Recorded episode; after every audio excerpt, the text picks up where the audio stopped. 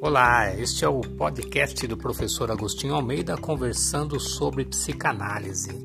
E neste podcast o que eu faço é tirar algumas dúvidas sobre pessoas que perguntam sobre a psicanálise e comportamento humano. Então fique à vontade, aproveite ao máximo e também se você quiser você pode acompanhar pelas redes sociais. Um abraço. E a gente vai falar de um tema muito complicado, mas uma realidade nos dias de hoje. E cada vez mais a gente sabe da importância de se falar sobre luto.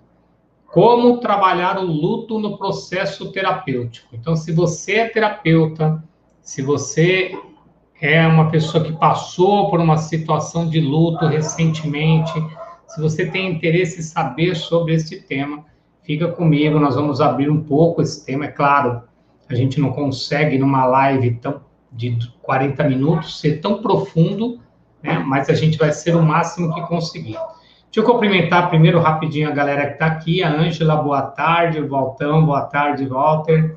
A Kelly, boa tarde, Kelly. O Alex, sejam bem-vindos aí, tá? Muito obrigado pela presença. Soninha, Vanessa, André Vinícius, Neide, já estão chegando as pessoas aqui do Instagram. Muito bem-vindos, tá ok? Vamos falar sobre luto hoje. Se você puder ficar para poder ouvir um pouquinho sobre isso, é importante para o momento atual, tá bom? Então sejam muito bem-vindos. Como trabalhar o luto no processo terapêutico? Eu vou começar primeiro falando o que é luto, tá? Então a gente vai, eu tenho a minha colinha aqui que é para eu não me perder, porque senão a gente começa a falar, pega um caminho, vai, vai quando você vê, você não falou o que tinha que falar e eu tenho muita preocupação em não perder o meu script, não perder o meu caminho, né? Que eu consiga realmente seguir aquilo que eu planejei aqui. Então, a gente segue um, um planejamento, tá? É um estado emocional específico e isso acontece porque há o rompimento de um vínculo de amor. Então, o luto ele acontece quando existe amor envolvido. Quando não existe uma relação ah, de amor envolvido, e eu falo amor e não importa o tamanho, a dimensão, tá? Pouco amor, amor, muito amor e, e paixão, não importa a dimensão do amor. Mas quando existe esse sentimento envolvido entre a pessoa, né, o objeto, na psicanálise a gente chama de pessoas ou coisas, a gente chama de objeto, tá? Então, quando há um vínculo afetivo entre o objeto que foi perdido, ou que morreu, ou que partiu, aí você entra num processo de luto. Então, o luto é você começar a sentir, é, entrar num estado emocional de dor em função da perda de um objeto, né, e, e que tem amor envolvido. O período é também chamado de luto, o período que você enfrenta esta dor. Então, por um período você vai ficar ali sentindo essa dor. Nós vamos falar, então fica aqui, eu vou falar como vai funcionar, qual é esse período, quais são as fases do luto, tudo direitinho, tá bom? Sejam bem-vindos ainda mais um pouquinho aqui as pessoas.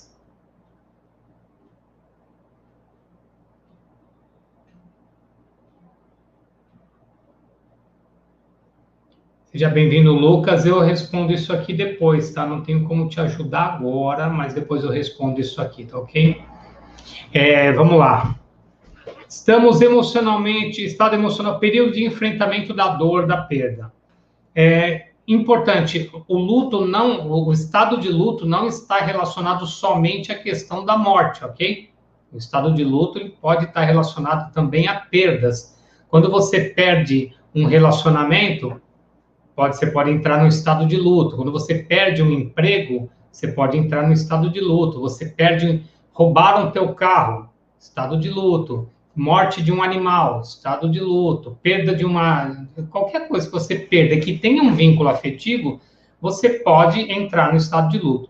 Por que, que eu estou falando pode? Porque é, tem pessoas que, que sabem lidar muito bem com a dor da perda, mesmo em questões afetivas. E, e a maioria das pessoas não sabe lidar com a perda, mesmo em questões afetivas, tá? Então, nós vamos falar sobre isso e principalmente sobre aqueles que não sabem lidar mesmo com questões afetivas, tá? Quais são as sensações que o luto causa? Então, já sabemos que o luto é a perda de alguém, de alguma coisa, de algo que tem um vínculo afetivo, mas ele causa alguns sentimentos, algumas dores. Eu vou falar algumas que eu listei aqui. Tristeza. Então, quando você entra num, num estado de luto, você pode sentir tristeza. Se você der muita força para tristeza, isso vai crescer. Então, terapeutas, quando a pessoa vai te procurar no consultório, ele vai te procurar para entender, para saber como ele vai lidar com o luto. Ele acabou de perder a mãe, acabou de perder o pai pelo Covid ou uma outra situação qualquer. Ele está em estado de luto, ele procura por nós terapeutas. Nós precisamos entender quais os estados emocionais que ele está tendo ali, quais são as emoções que ele está sentindo.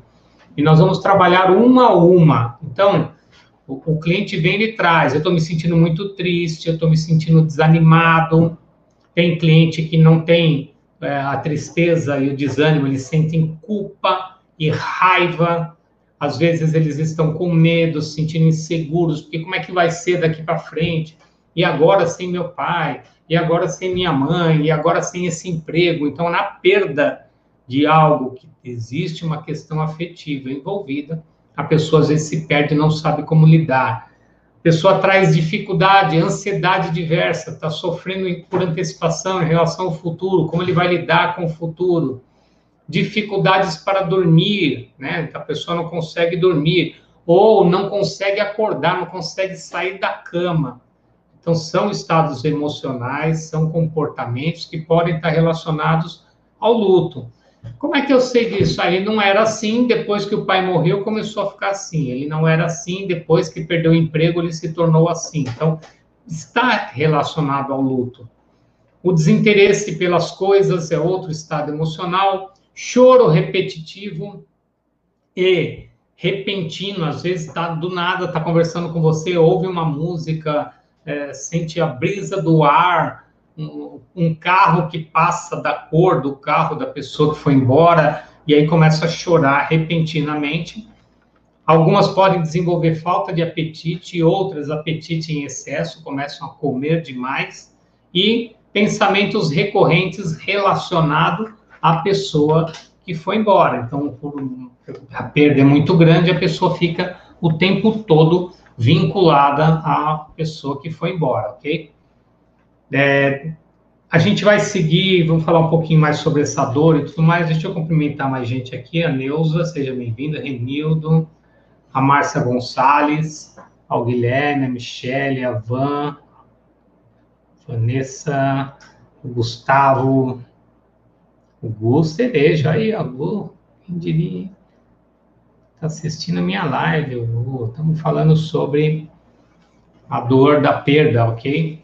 muito importante esse momento, principalmente num momento como esse, como é que o terapeuta lida com a dor da perda?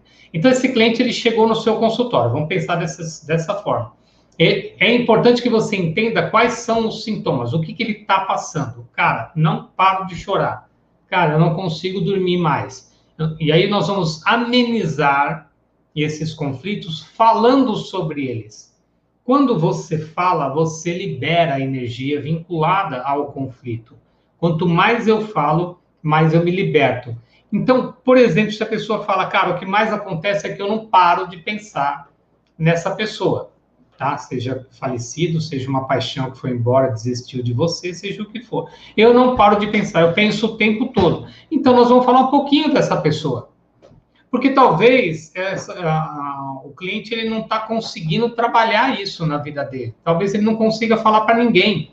Talvez ele esteja evitando falar a respeito porque ele precisa ser forte, simplesmente porque ele é o único que tem um, um certo equilíbrio na família, que se ele não for forte, os outros vão se desequilibrar também. Sabe aqueles casos em que morre uma pessoa querida na família?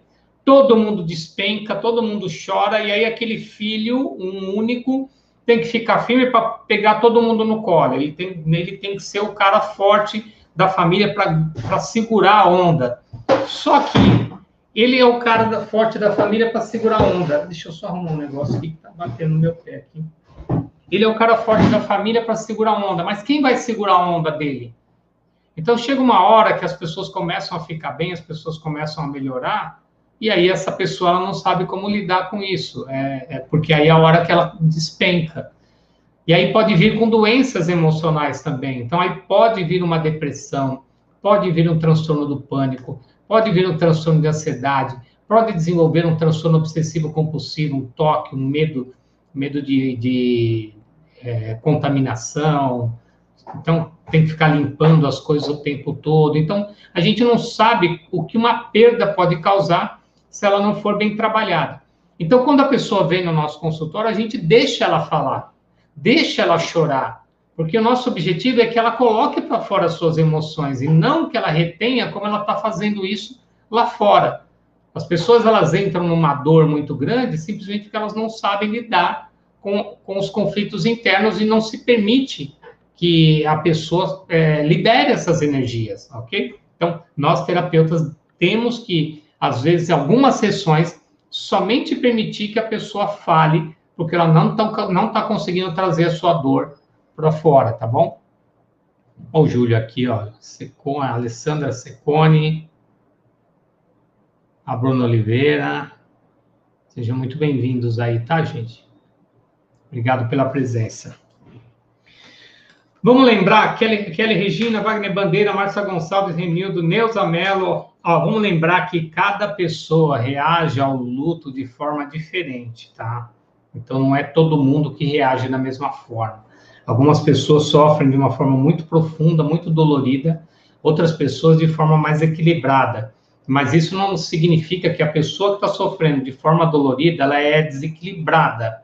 E a outra que sofre de forma equilibrada, ela, ela, ela é a pessoa de luz iluminada. Não é isso. É o jeito que as pessoas lidam com as suas dores e seus conflitos, tá? Só que para algumas, ela se torna insuportável. E por se tornar insuportável, às vezes desenvolvem doenças. Hoje, eu, eu, andei, eu pesquisei ontem um pouco mais, e hoje eu pesquisei também, sobre o luto. Já, né, com, depois da pandemia, já, já está acontecendo, e com muita frequência, né, o, o luto patológico. Pessoas que não estão sabendo lidar com luto, que já está se tornando uma doença psíquica. Tá? E aí precisa do quê? Quando se torna uma doença psíquica, a gente precisa de medicação. Precisamos de um médico, porque normalmente, quando vira uma doença psíquica, é porque a pessoa já entrou num transtorno de ansiedade muito grande. E você, terapeuta, precisa identificar isso. Então, nós, né, como no meu curso, eu sempre oriento os meus alunos que você precisa olhar com carinho para esse momento do luto, porque dependendo do grau, você, terapeuta sozinho, não vai conseguir tirar a pessoa de lá. Se ela já desenvolveu uma depressão, se a pessoa já desenvolveu um transtorno de ansiedade, se ela já está no processo né, muito intenso de doença psíquica, ela precisa de um médico, um psiquiatra. E o médico vai dar a medicação para ela voltar a ter os seus pensamentos organizados, para que ela possa voltar a respirar, porque ela está perdendo a, a vida, está perdendo o foco, está entrando numa coisa que a gente chama em psicanálise de pulsão de morte, né? Onde a pessoa já não tem mais o desejo de viver. Então, quando ela entra nessa linha, ah, não sei mais para que, que eu estou aqui, já podia morrer mesmo, por que, que Deus não me leva junto?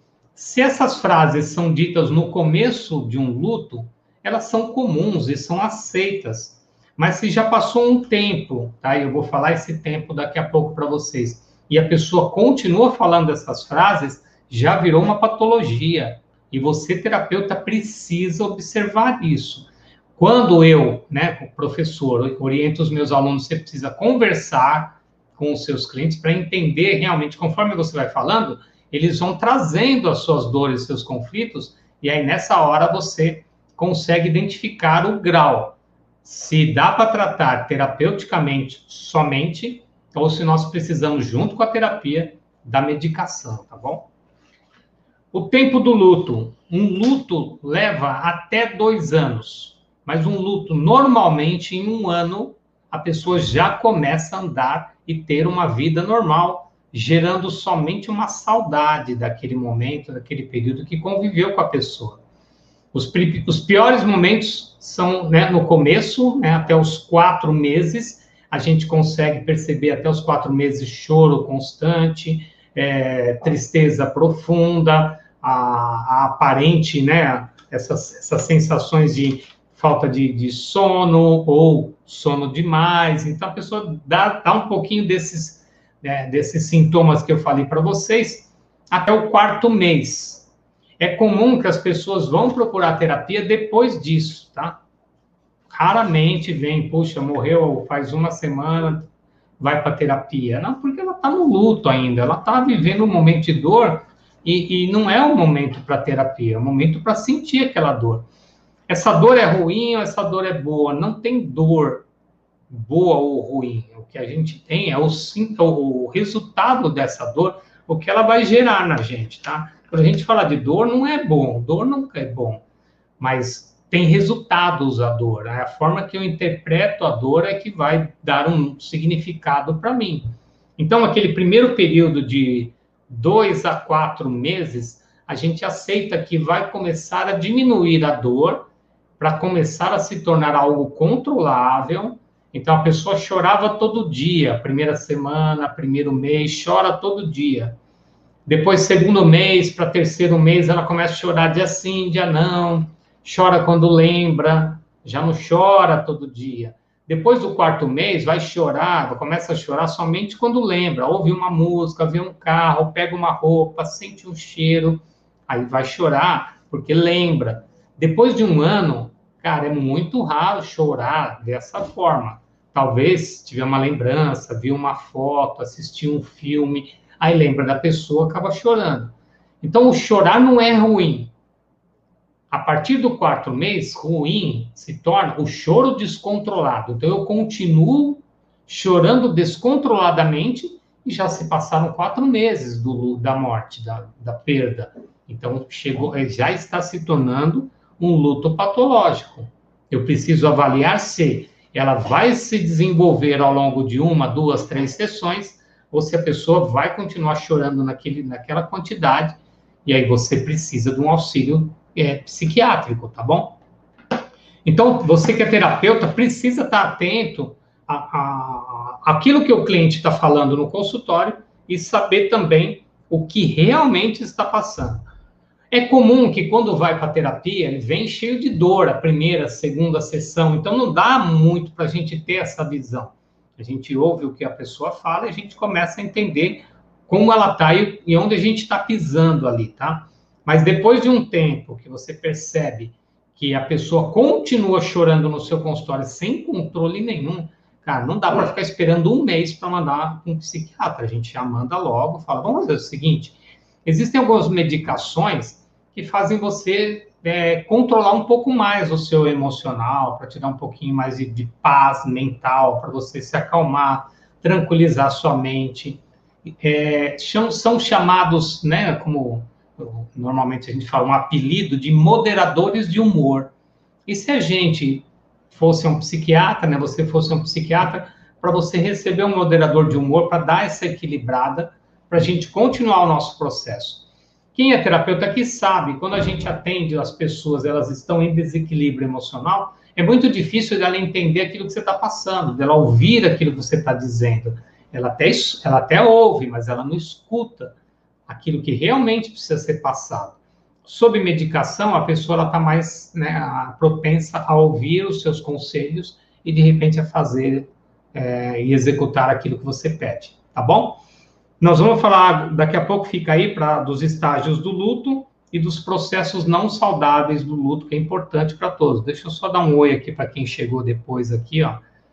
A, a Divaneide, a Fabiana Moreira, o Júlio eu falei, é verdade, Júlio, é pesado mesmo. É um tema muito complicado, as pessoas evitam falar, mas fazer o quê, né, cara? Nós precisamos falar. O Elton, principalmente no momento atual, né? Estou nessa fase com meu pai, uma saudade boa. Então, já mudou, já deixou de ser a dor e entrou na saudade, né? A Maria, Maria Neila, a Neila Maria, Maria Neila, seja bem-vinda. Raquel Ribeiro, Kelly Regina, sejam bem-vindos, tá? Se vocês também tiverem alguma dúvida, coloca aqui, escreve aqui. Alguma uma pergunta que vocês têm, fiquem à vontade, tá bom? Algum comentário dentro do tema, obviamente. Fiquem à vontade. Oi, Márcia Castro e a que está lá de Macedo. Sejam bem-vindos, tá?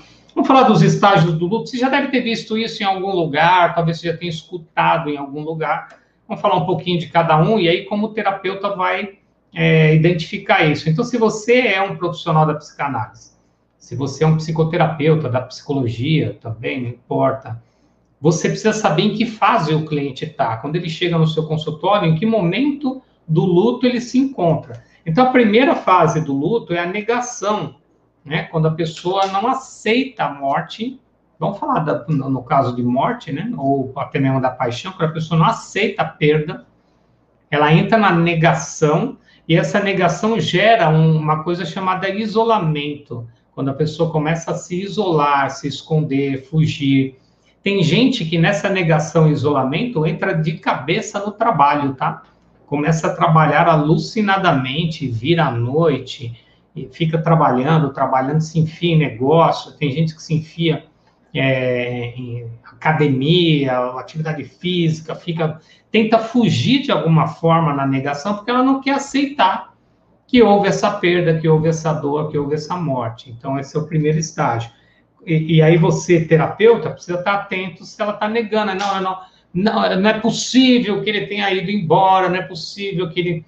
Eu não acredito, não acredito, eu não crer. Quando ela usa muito a frase do não acredito, não acredito, ela está na negação. Essa fase da negação normalmente leva até o segundo mês, mais ou menos.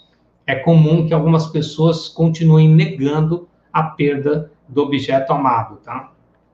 A segunda fase é a raiva, depois que ela percebe mesmo que perdeu, que não tem volta, e aí começa a raiva. Aí a pessoa sente raiva do mundo, sente raiva de Deus, sente raiva da, do objeto, como é que você me deixou, como é que você me abandonou, e ela entra num processo da frustração, com raiva e querendo destruir a qualquer coisa que, que possa ter é, auxiliado nessa perda. Então, começa a criar uh, o estresse e, e, esse período da raiva ele vai ali de do primeiro mês, né, até ali mais ou menos o terceiro, quarto mês, que é onde ela vai entrar num estado que a gente chama de barganha, que ela vai começar a negociar, tá? Se essa pessoa voltar para mim, eu prometo que eu vou fazer de tudo para que ela fique bem. Processo de barganha, quando a pessoa perde né, um ente querido. Eu prometo que se você me aceitar de volta, eu paro de beber. Eu prometo que se você me aceitar de volta, e aí começa aquelas promessas que acontecem né, nas perdas de paixão e relacionamento, principalmente, e que na maioria das vezes acabam indo por terra, que às vezes a pessoa não consegue se comprometer. A barganha fica muito mais difícil quando se trata de pessoas que morreram. Como é que você vai barganhar com Deus? Ah, se ele voltar, não, não dá para barganhar. Então, fica, a pessoa acaba não trabalhando esse aspecto em função de não ter como barganhar isso. Então, ela continua naquele momento na raiva ou normalmente ela entra no quarto aspecto que é a depressão, tá? Quando a gente fala aqui a depressão no luto, eu não estou falando a depressão, a doença depressão, mas o estado depressivo. É aquele momento onde a pessoa realmente ela não consegue ter controle sobre suas emoções, ela chora convulsivamente o tempo todo. É só lembrar, é só falar que ela chora, ela não consegue controlar, começa a parar de comer. Aí volta aqueles sintomas que eu já falei para você, que realmente são difíceis de, de, lidar, mas que com a medicação tem, tem a pessoa começa a reagir normalmente, tá? É, é importante que tenha sempre um, se ela está nesse estágio da depressão, o terapeuta orientar algum familiar que essa pessoa precisa do médico, que ela precisa se alimentar, que ela precisa dormir, e normalmente a medicação vai fazer esse trabalho.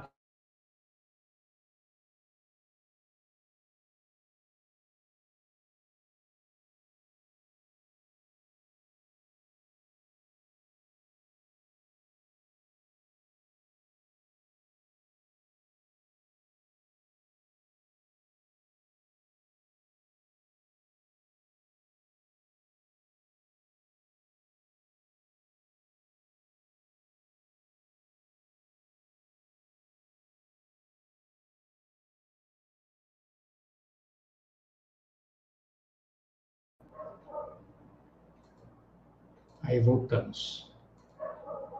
Depois a gente, na edição, a gente mexe nisso. Então, é, eu acabei me perdendo. Ah, a depressão, nesse caso, não é a depressão a doença, tá? Às vezes a pessoa está em depressão, é o estado depressivo. E, e, é comum, gente. Quando você perde alguém querido, um animalzinho, um familiar, seja uma paixão, seja aí quando tem um, um afeto né, envolvido, você entra num estado depressivo, porque você vai chorar, você vai, é, triste, é triste, é dolorido, ok? E, mas o, o interessante é que é algo que a nossa mente consegue controlar em até um ano, em, é, em até um ano de uma forma muito intensa, em até dois anos de uma forma tranquila, ok? E o último estágio é a aceitação, que é o estágio onde normalmente começa a partir do quarto, quinto mês, a gente até o primeiro ano, a gente entrar na aceitação. Então, a gente aceitar que a pessoa não vai voltar, aceitar que você não tem culpa envolvido, aceitar que você não fez, fez o que podia para poder ajudar essa pessoa e assim por diante. Então, entrando naquela, naquela aceitação de que Deus está cuidando, coisas que a nossa religião nos favorece também, mas que você precisa seguir a sua vida. Ai, mas é muito difícil. Gente, se fosse fácil, a gente lidaria com a morte de uma forma muito tranquila, mas não é fácil. Então é dolorido sim, é trabalhoso sim.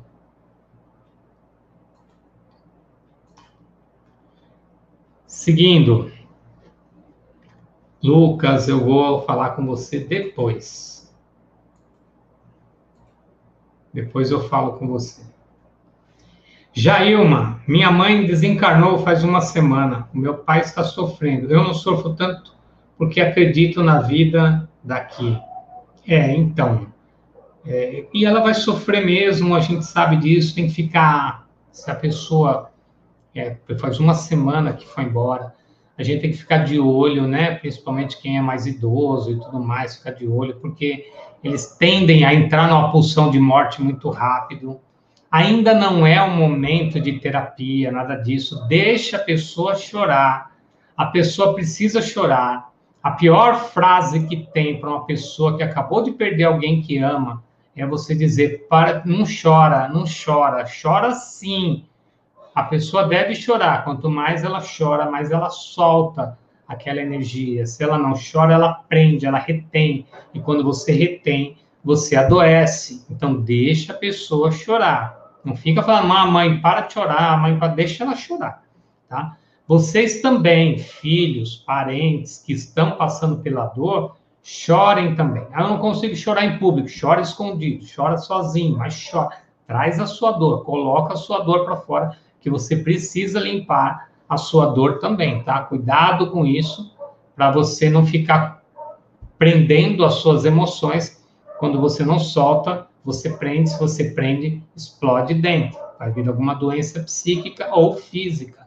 E isso não vai ser legal para você. Nós, terapeutas, temos que ter esse cuidado de observar se a pessoa está retendo ou se ela está colocando para fora. Ela veio para o consultório, teve uma morte recente, um mês, dois meses, sei lá, quatro meses, e a pessoa não chora na sua frente, alguma coisa não está dentro do eixo, tá? Porque se eu estou falando de morte e de dor, o choro faz parte, ok? Então a gente traz. a Bruna aqui, ó, perdeu a avó recentemente, está chorando. Não é um problema, não. É recente, então faz parte do processo de dor, de perda, o choro, tá bom? A Laide, gente fina, tá aqui, ó, Dani, Bruno, Marcelo, sejam bem-vindos, tá, gente? Então, pode, podem colocar seus comentários também. Vamos falar de alguns comportamentos que a gente chama de processo não saudável do luto, tá? Que não é bom, que a gente tem que ficar atento. Não é que, cara, o que, que a gente faz? Calma, traga para o consultório a gente de alguma forma vai observar, vai olhar e a gente vai conversar com a pessoa, tá? É, mas um dos processos que não são saudáveis é querer estar com a pessoa que perdeu. Poxa, isso é complicado, principalmente casais, né? Quando perde o ente querido e aí a pessoa quer estar com esse ente querido e se a pessoa já morreu, a gente entende o quê? Que ela está querendo morrer. É muito comum isso acontecer, tá? Mas não é normal. O normal é a pessoa entender que o outro se foi e que é, ele precisa controlar suas emoções. Então, o terapeuta, quando você recebe um cliente assim, ele está falando, eu queria estar tá com ele, eu queria estar tá com ela, queria... é, a gente vai ter que deixar a pessoa falar, deixar a pessoa chorar, trazer as emoções, mas sempre trabalhar a pulsão de vida, nunca ficar na pulsão de morte, porque a pessoa pode estar querendo morrer e a gente precisa ficar atento a esse comportamento, ok?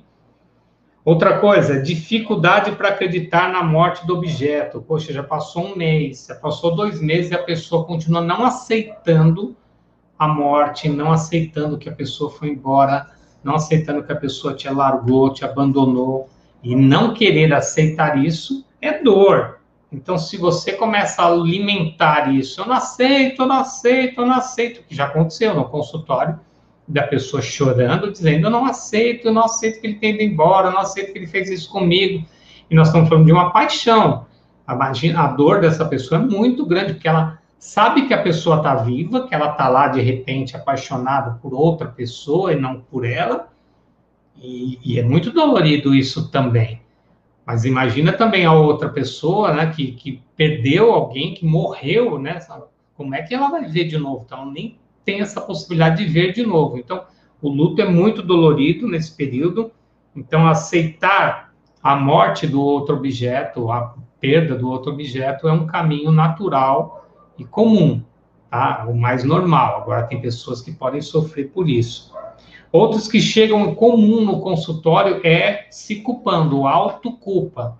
A pessoa se culpando da morte do outro, se culpando da perda do outro, se culpando da perda desse amor. Ah, ele aconteceu isso por minha causa. Se eu tivesse cuidado, aconteceu isso por minha causa, porque eu tinha que ter visto. Aconteceu. Então, é um período normal e comum, só que ele não pode ser duradouro. Então, se a pessoa vem cheia de culpa no seu consultório, você vai acolher essa, essa culpa. Você não vai dizer, você está errada, você não é culpada. Não, deixa ela um pouco falar dessa culpa e aí, junto com ela, você vai fazer perguntas. Você poderia ter feito outra coisa? Tá, o que você fez, você acha que foi suficiente? Tá, se você acha que foi o suficiente o que você fez, o que, por que, que você está se culpando tanto? Tal, tal, tal. Você vai fazer perguntas, fazer ela pensar. O que acontece aí, a gente volta lá para o começo da, do, da live. Se a pessoa não está medicada, se a pessoa está num grau muito, muito forte, intenso, num luto que seria patológico já, ela não vai te escutar, ela não vai ouvir nenhuma das suas perguntas, ela vai continuar se culpando e achando que a responsabilidade foi dela. Então, a gente tem que ter paciência para isso. Quando a pessoa não volta dessa culpa, precisamos do psiquiatra para nos auxiliar, ok?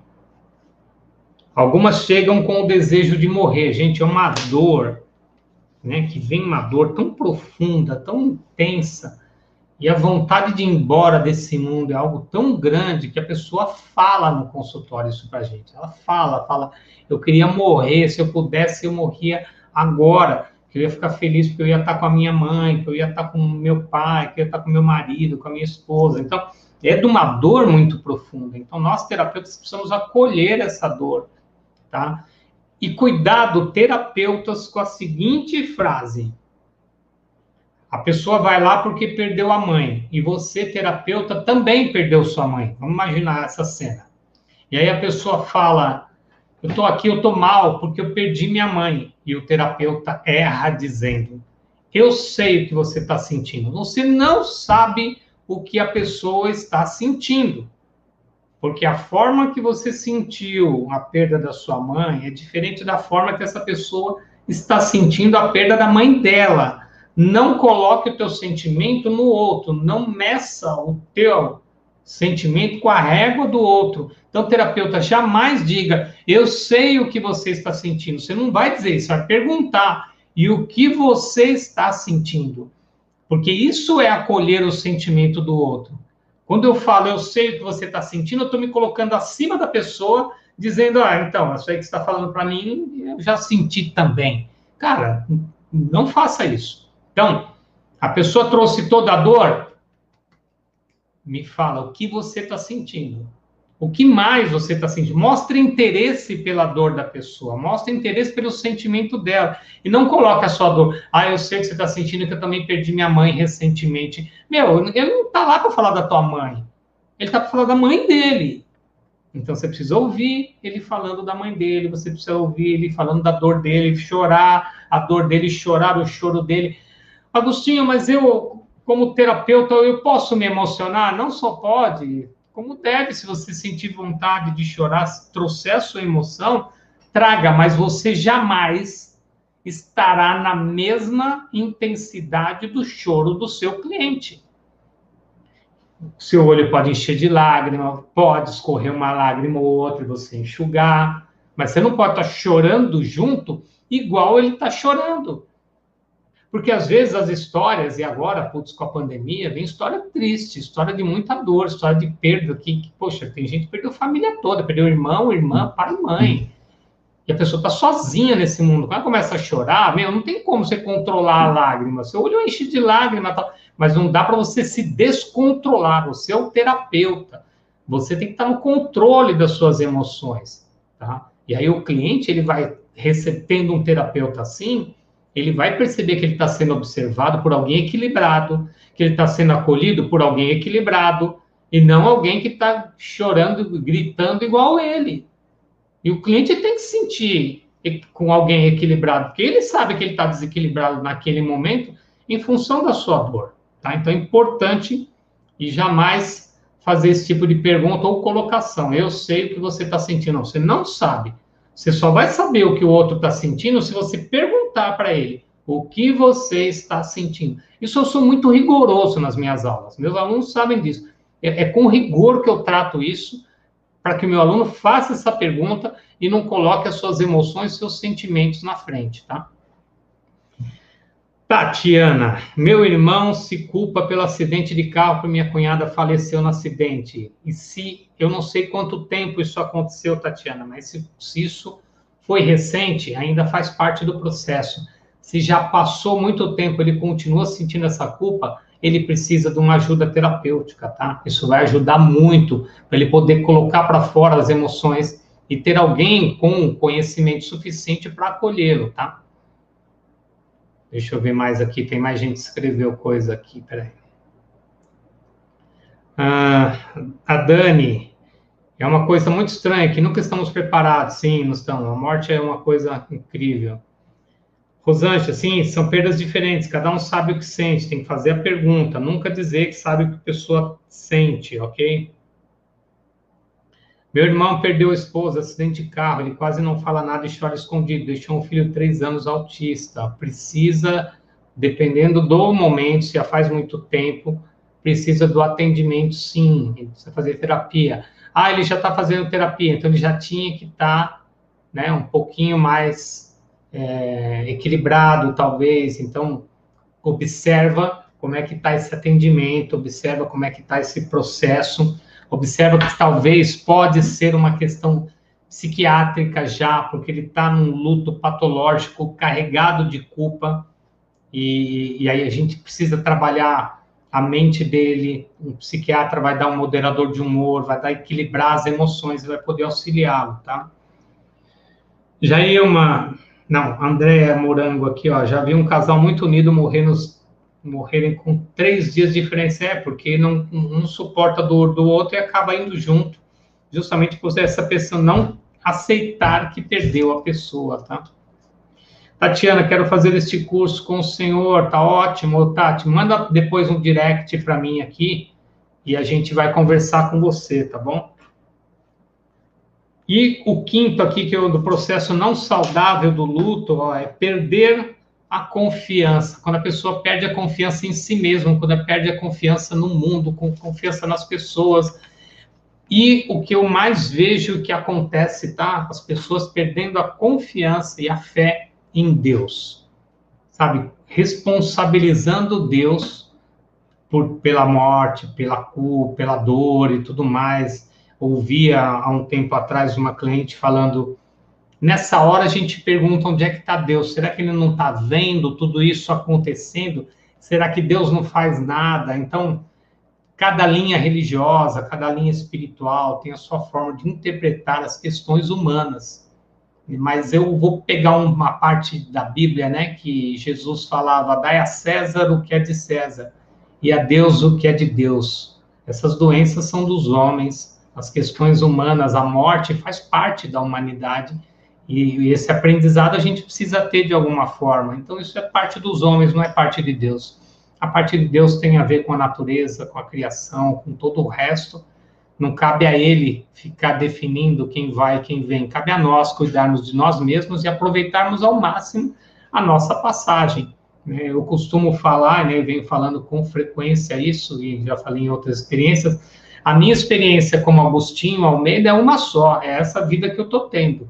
Tá? Então, eu tenho que ter a minha melhor experiência vou ter que aprender a lidar com a dor, com a perda, com a morte, com tudo, porque isso faz parte do nosso processo, até porque nós também vamos morrer algum dia, e aí a gente vai para algum canto, algum caminho, algum lugar nesse universo que provavelmente nos cabe, é assim que eu entendo também. Mas nós não estamos aqui para definir quem é o culpado e muito menos colocar a responsabilidade em Deus. Não existe culpado. Se a gente for olhar, nós, todos nós somos vítimas de tudo, mas eu teria que fazer uma live para falar sobre isso. Talvez seja um tema que eu vou pedir para o meu pessoal, a equipe aqui anotar, né? Todos somos vítimas e trazer esse tema para vocês, que aí já entraria numa linha mais espiritualista, não religiosa, mas espiritualista, tá bom? Muito bem. Obrigado, Gu. De certa forma, você está ajudando nesse momento difícil. Eu entendo que são processos que todo mundo vai precisar passar. Minha voz está em um lugar melhor e não perdemos nossa conexão. Que bom você está entendendo isso. Se tivesse tempo, ficaria 24 horas nisso. Melhor escolha da vida. Muito bem, quero fazer seu curso. Já falamos aqui. A Luciana que chegou, Barbosa. Gente, a live vai ficar aqui para vocês, para vocês assistirem. Para a gente fechar, né, para dar uma conclusão, é, o, os primeiros momentos do luto, eles fazem parte do processo de dor, de perda. A atenção, ela tem que começar a ficar maior a partir do terceiro mês, quando as pessoas que tiveram suas perdas não conseguem se equilibrar, continuam não não seguindo com suas vidas, então já chegou um momento talvez de procurar uma ajuda a partir do segundo mês. Até o quarto mês, a pessoa já tem que estar no equilíbrio, tomando as rédeas da vida novamente. E até um, em até um ano, já tem que estar fazendo tudo que já fazia antes da perda ou da morte do, da pessoa querida, ok? Tá? O luto vai até dois anos para uns, até um ano para a maioria, e, e depois disso vira uma saudade, uma saudade que pode trazer choro, não tem problema, pode trazer dor, pode, mas não vai ser na constância que é hoje, tá? Quando um luto não é trabalhado, quando a pessoa não vivencia o período de luto, ela pode ter, depois de um ano, dois anos, alguns surtos de ansiedade, por exemplo, surto de pânico.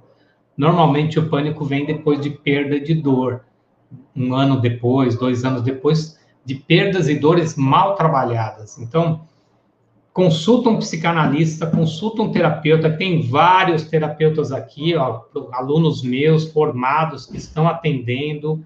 Se você tem interesse, né, neste desenvolvimento, se tornar um profissional da área como psicanalista, fala comigo, faça o curso. Nós temos a formação, nós temos as nossas inscrições ainda estão abertas. Fala com a gente aqui e começa a se preparar, porque o mundo precisa de gente para cuidar de gente e eu estou aqui para preparar essas pessoas para o mundo, tá bom? Agradeço de coração a presença de vocês. Muita luz, sim, Alaide, esse tema é importante demais. Obrigado, Rosângela, também. Tudo segue conforme combinado. A live sobre espiritualidade vai ser ótima. A gente vai preparar alguma coisa bonita para vocês. Kelly, obrigada.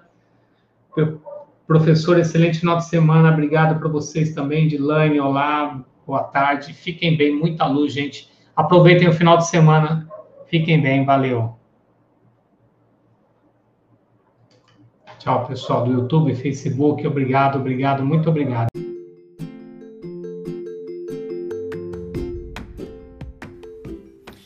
Então chegamos ao fim de mais um podcast. Obrigado, obrigado, muito obrigado pela sua presença. Continue acompanhando e em breve nós colocamos muito mais aqui para você. Fica bem, namastê!